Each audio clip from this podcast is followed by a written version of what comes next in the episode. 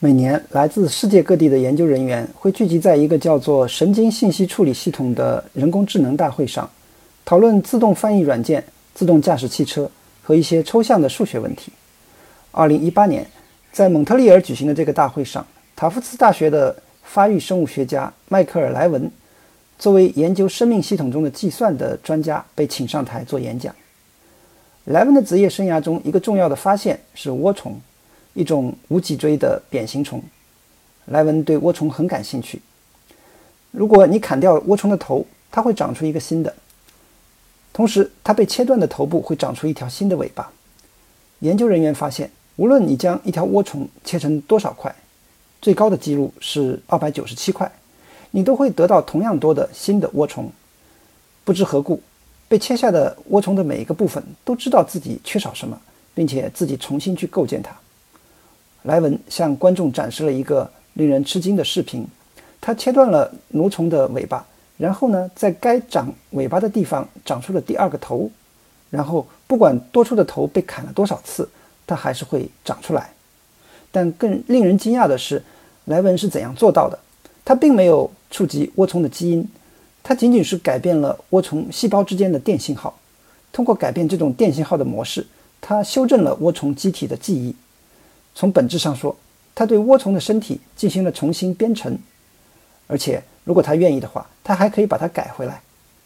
在过去的半个世纪里，科学家们已经把拥有数万亿个神经连接的大脑看作一种计算机。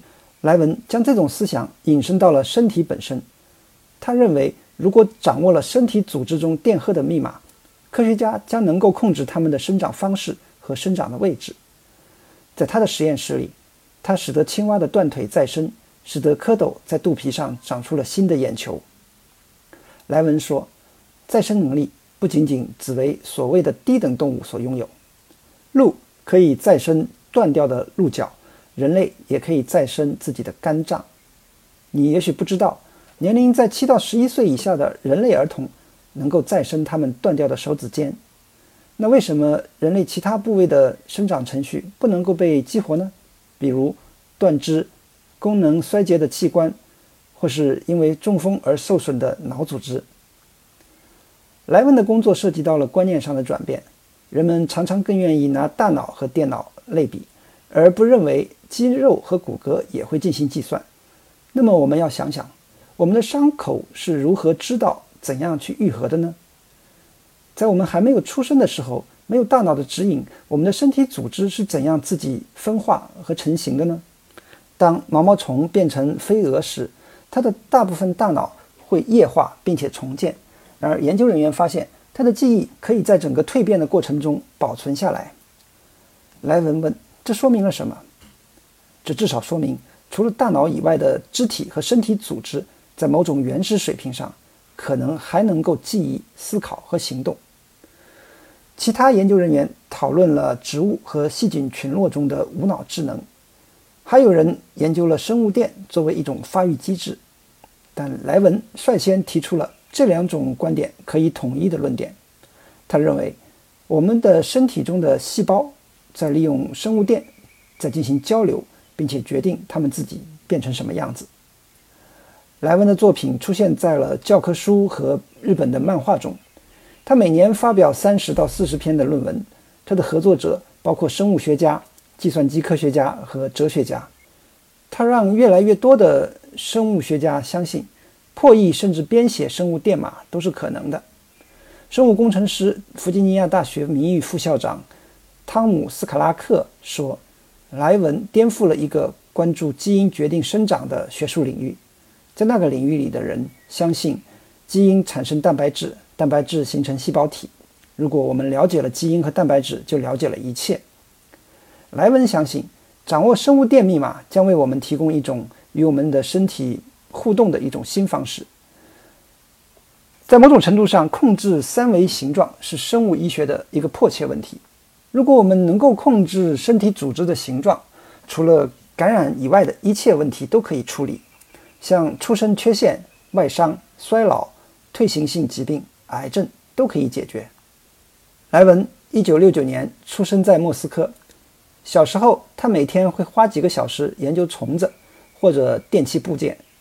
有一天，当他哮喘发作时，为了分散他的注意力，他的父亲把家里的电视机转过来，打开了背面的罩壳。莱文目瞪口呆，觉得有人能够把所有这些元器件按照正确的顺序排列，最后使得卡通画从另外一边显示出来，这是件不可思议的事情。他差不多从七岁开始读物理学和天文学的书，同时也开始认真地收集虫子。他当时想，一个虫卵如何变成毛毛虫，然后变成蛹，然后变成蝴蝶，最后变成了一个神奇的小机器人。它会到处跑，会做事，会有自己的生活。他一边思考着这些虫子的生活，一边学习组装了一台收音机。八九岁时。在父亲的帮助下，莱文开始阅读有关控制论的书。一个控制系统，比如恒温器，会通过反馈来进行控制。温度计检测到室温的变化，然后指挥加热或冷却系统打开，直到达到所需的温度。控制系统通过一种内部对话机制来工作，可以完成令人惊讶的复杂任务，例如在巡航控制时保持汽车的行驶速度，或者调节动物的新陈代谢。人们也有理由认为，生长中的机体本身也是符合控制论的。机体中的各个部分利用内部反馈机制来围绕共同的目标进行协调。一九七八年，莱文九岁的时候，苏联出现反犹太主义，他的父母把全家搬到了马萨诸塞州。莱文的父亲曾为苏联气象局编写过电脑程序，后来在一家排版公司找到了一份工作。他把旧设备带回家。包括一台只运行早期编程语言 Fortune 的黑白显示器的电脑。当莱文告诉他的父母，他想用这个电脑玩吃豆人的游戏，他的父亲说他可以玩，只要他能够自己编出程序的话。当莱文最终成功的时候，他的兴趣已经从玩游戏转向了编程。他还在卧室里建立了一个生物实验室，把他家的地址改成了虚构的圣奥古斯丁科学院。以便于接收邮购的危险化学试剂，他测试了豆科植物在生长过程中是否能在迷宫中行走，并且研究了它们对于磁场的反应。一九八六年，莱文十七岁的时候，和父亲参加了温哥华的世界博览会，在那里的一家二手书店里，他发现了一本科学回忆录《身体的电、电磁和生命的基础》。作者贝克尔是一名整形外科医生。他描述了他在龙源和其他动物身上进行的实验，探索了电在它们的发育和四肢再生能力中所起的作用。蝾螈可以再生它们被切断的四肢和尾巴。如果你切断它的一条腿，在伤口上移植一条尾巴，尾巴就会慢慢的变成一条腿。通过阅读贝克尔的参考书目，他了解到医学界对电的兴趣已经有数千年的历史。前罗马皇帝提比略的奴隶。安提罗斯在海滩上踩到了一条电摇，他的痛风得到了缓解。在17世纪的欧洲，医用电被用来治疗阳痿和其他疾病。19世纪，意大利医生路易吉·加瓦尼曾主张存在一种固有的动物电。他把青蛙切断的神经末端接触到了其中的一块肌肉的外侧，形成了一个电回路，使得肌肉抽搐。这种现象被称为电疗，被玛丽雪莱用到了《弗兰肯斯坦》一书的情节中。在二十世纪，生物电开始受到了更多的关注。一九零九年，人们发现幼年的蝾螈在水族馆里通电的时候生长得更快。在接下来的几十年里，研究人员测量了与发育和伤口愈合相关的不同的生物电模式，最后。生物学家终于明白了，电是细胞生命不可或缺的一部分。细胞膜上布满了被称为离子通道的微小阀门，这些阀门通过控制离子的进出来维持细胞内部的负电荷和外部的正电荷。一些离子通道在外界电压的作用下打开或者关闭，导致细胞在电信号的作用下改变其行为，从而形成了一个反馈回路。细胞利用生物电系统作为一种细胞间的互联网络。他们用它来建立复杂而广泛的通讯，控制基因的转录、肌肉的收缩和激素的释放。许多药物以离子通道为靶点，利用离子通道治疗心律失常、癫痫和慢性疼痛。一九八八年，莱文来到莱弗茨上大学，主修计算机科学，希望从事人工智能方面的研究。但他也没有放弃对所有生物机体的研究兴趣。莱文一直在向相关领域的研究人员学习，尽可能多的阅读有关生物电的内容。他把他的阅读书单给塔夫茨大学的生物学家苏珊·恩斯特看，苏珊对他印象深刻，但告诉他他的实验室里收不下更多的本科生了。第二天，他改变了主意。他想：我怎么能把自己当成老师，把他拒之门外呢？他打电话给莱文，他们决定一起进行把电磁场。作用于海胆胚胎的实验，结果发现电磁场破坏了胚胎的发育，实验效果相当不错。莱文给苏珊的印象是难以管束，他开始不仅从其他的实验室借来设备，还从其他的实验室借来人员。作为一名本科生，莱文与苏珊一起发表了两篇论文。一九九六年，莱文因为他在人体如何学会区分左右方面的。开创性的工作，在哈佛医学院获得了博士学位。他的博士论文导师、遗传学家克里夫·塔宾为他祝酒的时候说：“你是最有可能在实验中受伤的人，你也是最有可能做一些其他人都不会做的真正重要的事情的人。你做的事情将真正改变这个研究领域。”莱文曾经在哈佛福赛斯学院负责一个发育生物学实验室。2008年。他以教授的身份回到塔夫茨大学。2016年，微软联合创始人保罗·埃伦给了他一笔为期四年、价值一千万美元的资助。他用这笔资金建立了埃伦发现中心实验室。实验室里的孵化器里放着一排排的特百惠罐子，每个罐子里饲养着几千只涡虫。这些涡虫的头部各式各样，有的呈尖塔状，有的呈管状，有的呈帽状。当然，也有著名的双头涡虫。这里的大多数涡虫都是来自同一个父母的后代。当动物成长的时候，它们不会遵循一个脚本，相反，细胞对环境做出反应，互相沟通，并且摸索着朝着最终的形式发展。受精卵分裂，再分裂，形成一个空心的细胞球，称为囊胚。基因指示这些细胞释放化学物质。而其他细胞对这些化学物质的不同浓度做出反应，决定是否迁移到其他地方，还是生长成特定的气体组织。其他的一些因素，诸如氧气、营养素、激素或者毒素，进一步对妊娠过程产生影响。人们很容易认为基因包含了人体及其各部分的蓝图，但细胞内没有器官的图谱或者指令集。细胞通过它们之间的相互作用。变成三维的器官。数学家和计算机科学家很熟悉自组织系统的语言，可以用它来理解生长的过程。其中有一个概念是模块化，一个系统的各个元素可以在一个模块中连接起来，然后在任何地方、任何时间，在新的环境中被触发。另一个概念是测试操作退出的循环，保持移动直到解剖误差足够小，然后停止。细胞组可以有许多不同的生长方向，它们根据相邻细胞的所作所为来改变目标。在莱文的实验室里，成千上万的青蛙胚胎每周移植两次，这样研究人员就可以分析它们的发育决策。科学家们的首要任务是检测生物电模式。2011年，莱文实验室的博士后丹尼亚当斯用电压敏感染料浸泡青蛙胚胎。胚胎组织长成了一张容光焕发的脸的图像，莱文把这种图像称之为数字绘画拼图。研究人员觉得，如果他们能在身体其他部位重建出这种电子脸的图案，他们理论上也能在那里长出一张真正的脸。他们通过诱导青蛙胚胎胃里的细胞建立额外的离子通道，从而产生了眼睛的电子图像。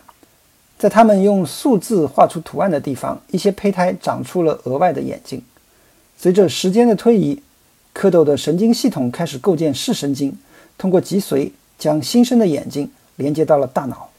就好像研究小组说出“眼睛”这个关键词，细胞之间就开始谈论要建造一个，其他的一切都随之而来。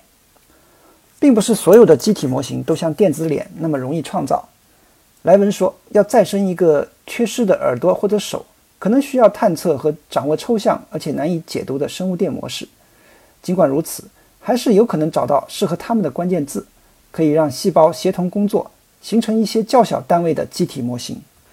机体模型并不是激发细胞间相互合作的唯一的方式。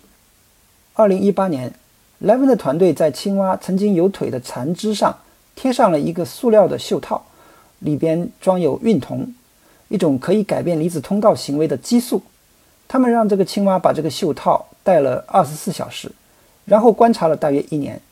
通常情况下，失去一条腿的青蛙会在原来的位置重新长出软骨刺，但是实验中的青蛙长出了桨状的四肢。大约九个月后，小脚趾开始出现。莱文认为，最终同样的袖套也可以用在人类的身上。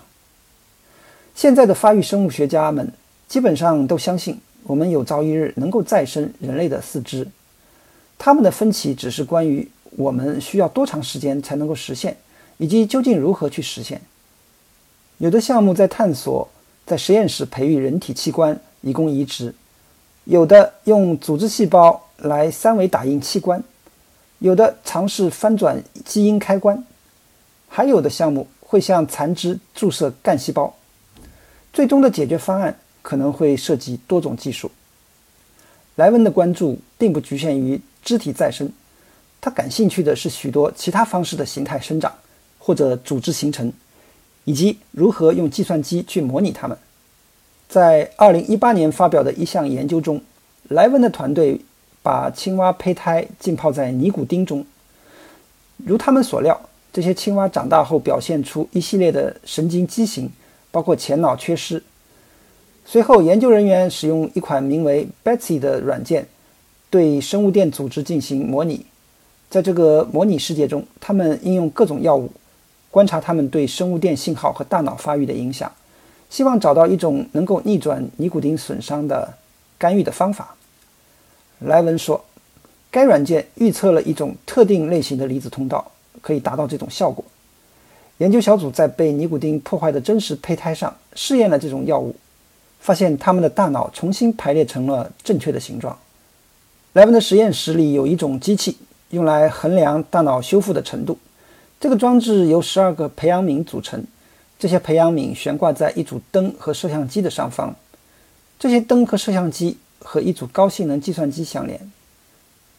在这个装置里，彩色的 LED 灯从底下照亮培养皿，把培养皿分成红色和蓝色两个区域。当一只成年的蝌蚪进入红色区域时，它会受到短暂的刺激。正常的蝌蚪都会学会避开红色区域，而那些接触过尼古丁的蝌蚪只有百分之十二的概率学会避开红色区域。但是，那些接受了生物电重新校准的药物治疗的蝌蚪，有百分之八十五的概率学会，也就是说，他们的智商恢复了。对于生物电在机体形态中发生的作用，研究人员有不同的看法。劳拉·博罗丁斯基是加州大学戴维斯分校研究发育和再生的生物学家，他认为我们还有很多尚待发现，包括基因程序和生物电信号是如何混合作用的。加州大学旧金山分校的一位生物化学家科恩伯格研究的另一种类似生物电的细胞间系统，由形态发生素组成。形态发生素是细胞为了相互交流而释放的一种特殊蛋白质。科恩伯格的实验室研究了形态发生素如何在细胞间移动，并告诉他们该怎么做。莱文的前导师、哈佛医学院遗传学系主任塔宾。对生物电持怀疑论观点，莱文将生物电描述为一种密码，但是塔宾说，作为启动形态发生的触发器和以密码的形式存储信息是有区别的。他给了一个类比，比如说我的吸尘器要用电，但他说这并不意味着开吸尘器就必须要有一个电子密码。流过插座的电流并不能告诉吸尘器该怎么做，它只是使它启动。莱文认为，生物电比这更复杂。正确的生物电信号可以把一个普通的吸尘器变成戴森吸尘器，或者把尾巴变成脑袋。调整信号会产生高度特异性的结果，头部呈尖塔状、管状或者帽状，无需调整单个基因、离子通道或者细胞。莱文说：“你可以入侵系统进行修改，目前还没有哪种其他技术可以做到这一点。”莱文的研究还有哲学的维度。从孩提时代起，莱文就想知道人类是由什么组成的。他自己当上父亲后，就喜欢和儿子们讨论这些问题。有一次，当他的大儿子六七岁的时候，莱文问他：“一个人怎么能够确定他不是在几秒钟之前才被创造出来的，并且被植入了一整套记忆呢？”结果，他的儿子难过了大约一个星期。直觉告诉我们，成为一台机器是不好的。但莱文的研究发现，恰恰表明这可能是现实。在他的世界里，我们一直都是机器人。生物电信号也许能够使眼睛从胃里变出来，但造眼的指令既不包含在细胞基因组中，也不包含在信号中。相反，无论是一群细胞还是单个细胞，这些单元在构建的过程中都具有一定程度的独立性。想象一下和电脑下棋的情景。我们可以把它看作一个装满电路的金属盒子，我们也可以把它看作一个软件去检查它的代码，我们也可以把它当做一个下棋者分析他的动作。当然，在现实中，电脑国际象棋软件还可以有以上三种之外的更多解释。同样，身体的构造也有更多的解释：遗传学、生物物理学、生物化学、生物电学、生物力学、解剖学、心理学。以及在它们之间的更精细的跨学科领域，所有这些科学原理共同作用，每一个都扮演着不可或缺的角色。莱文并不认为自己了解了整个系统，也没有坚持认为生物电是唯一重要的解释原理，只是目前他在这里找到了一些有用的方法。他把通过生物电刺激来改造生物体比作启动软件应用程序，在进行机体修改的时候。莱文所做的更像是轻轻的耳语，而不是事无巨细的唠叨。他提出一个建议，然后让细胞之间彼此进行交流。细胞之间的相互交流能够完成很多令人不可思议的生长，而当它们之间的通讯中断的时候，细胞会失控。以癌症为例，它可能是由于基因的损伤造成的，也可能是由于生物电的中断造成的。在2016年报道的一项实验中。莱文的团队将致癌的 mRNA 注射到青蛙胚胎中，发现注射的区域首先失去了电极性，然后出现了肿瘤的生长。当研究人员抵消了去极化的作用时，一些肿瘤消失了。用莱文的话来说，癌细胞已经失去了和更多的细胞对话的渠道，就开始自己漫无目的的繁殖。而一旦通讯得到恢复，他们就能够再次做出正确的决定。莱文小时候造过收音机，现在他希望用第一性原理组装身体。它的最终目标是建立一个他称之为解剖编译器的生物设计程序，用户可以在其中画出他们想要的四肢或器官。这个软件将告诉他们在何处以及如何修改生物体的生物电梯度。这样一个系统可以修复出生缺陷，或者可以创造在自然界中没有进化出来的新的生物形态。在美国国防部高级研究计划局的资助下，他正在探索用动物细胞制造机器。最近，佛蒙特大学的计算机科学家乔西·邦加德设计了一个计算机模型。在这个模型中，小型机器人立方体连接起来，组成微型机器人。也许有朝一日可以用来清理血管里的有毒废物，或进行显微外科手术。莱文则从青蛙身上提取了干细胞和心脏细胞，并将它。雕刻成接近于邦加德设计的机器人的小团点，这些细胞们开始相互合作、匹配模拟。邦加德把莱文比作一个从帽子里掏出兔子的魔术师。他说：“过不了多久，你不仅会问帽子里装的是什么，还会问这个帽子到底有多深。”